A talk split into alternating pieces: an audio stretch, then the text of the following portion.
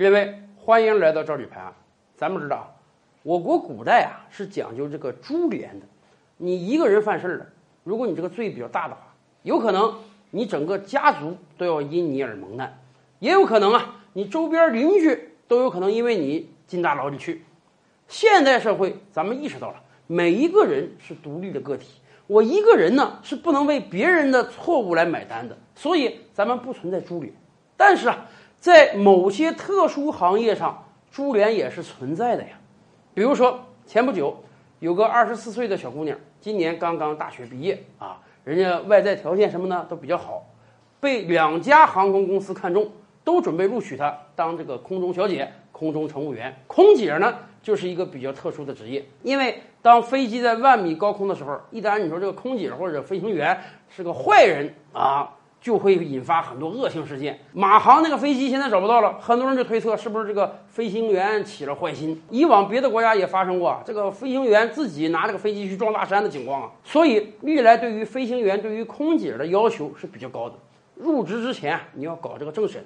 所以当这个小姑娘准备入职航空公司的时候，航空公司的人事部门就跟她说了：好，我们现在对你搞政审啊，你自己包括你的直系亲属，也就是你的父母。要到所在地派出所开一张无犯罪证明给我们啊，证明你家世清白，你就可以入职了。这对于很多人来讲，似乎不是个难事儿。你到派出所去，人家给你开了嘛。可是这个事儿对于这个二十四岁的小姑娘来讲，就是一个麻烦事儿了。为什么？因为她从出生开始就没见过她的父亲。二十多年前，她母亲和一个男青年谈过恋爱，后来在生出这个女孩之前就分手了。分手之后才知道自己怀孕了，所以。他母亲也就没把这个事儿啊告诉给他父亲，这下可着急了。人家航空公司说了，必须父母双方都开这个无犯罪证明，否则你就不能当空姐。所以啊，这个小姑娘可着急了。经过求助各种新闻媒体啊，到他父亲所在的家乡去发这个寻人启事，最后经过了非常大的周折，终于可算是最后找到了这个男青年。现在听说这个男青年正在配合他去帮他开一个无犯罪证明。对于这个当年的男青年来讲，也很错愕。谁知道过去了二十多年，自己突然有了这么一个女儿。说实话，这好歹是找到了。如果没找到的话呢？那么对不起，按照现行的规定，这个女孩你就没法圆你的空姐梦了。因为空姐这个职业特殊，政审就是要求这么严格。而且不光是空姐呀，还有很多职业的要求也是很严格的。大家记得前些日子我们讨论过的老赖问题吗？那个时候我们就说啊，一个人是老赖，祸不及妻儿啊。你是老赖，你被限制高消费了，但是呢，你的孩子如果考上大学了，他是可以去念的，只要他上的是一般的公立大学，这个国家都是允许的，除非他上的是那种贵族大学，花钱特别多的。可是问题来了，一个老赖的子女上了普通的大学，大学四年毕业了，总要找工作吧？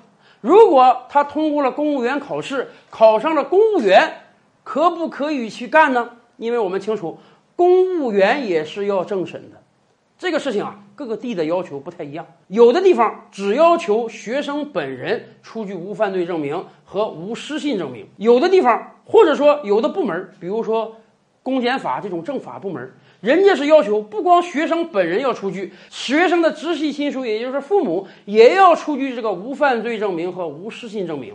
因为人家说了，我们这个岗位特殊啊，你的父母如果是老赖的话，你就不能到我这个部门来干公务员。大家想想，很多学生那也是寒窗苦读啊，好不容易经过考试当上了公务员，一个让人非常羡慕的职业，结果就因为父母是老赖，就没法去干了。这也是一种株连啊。但是没办法，谁让你的岗位这么特殊呢？最近全国就有多起这样的情况。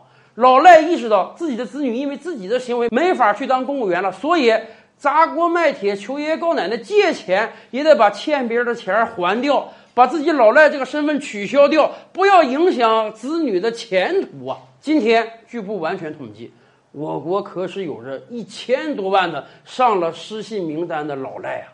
我们真得提醒他，如果有可能的话，尽量把别人的钱还了吧。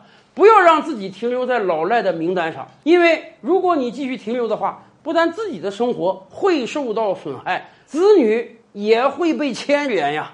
更多大千世界，更多古今完人。点击赵吕拍案的头像进来看看哦。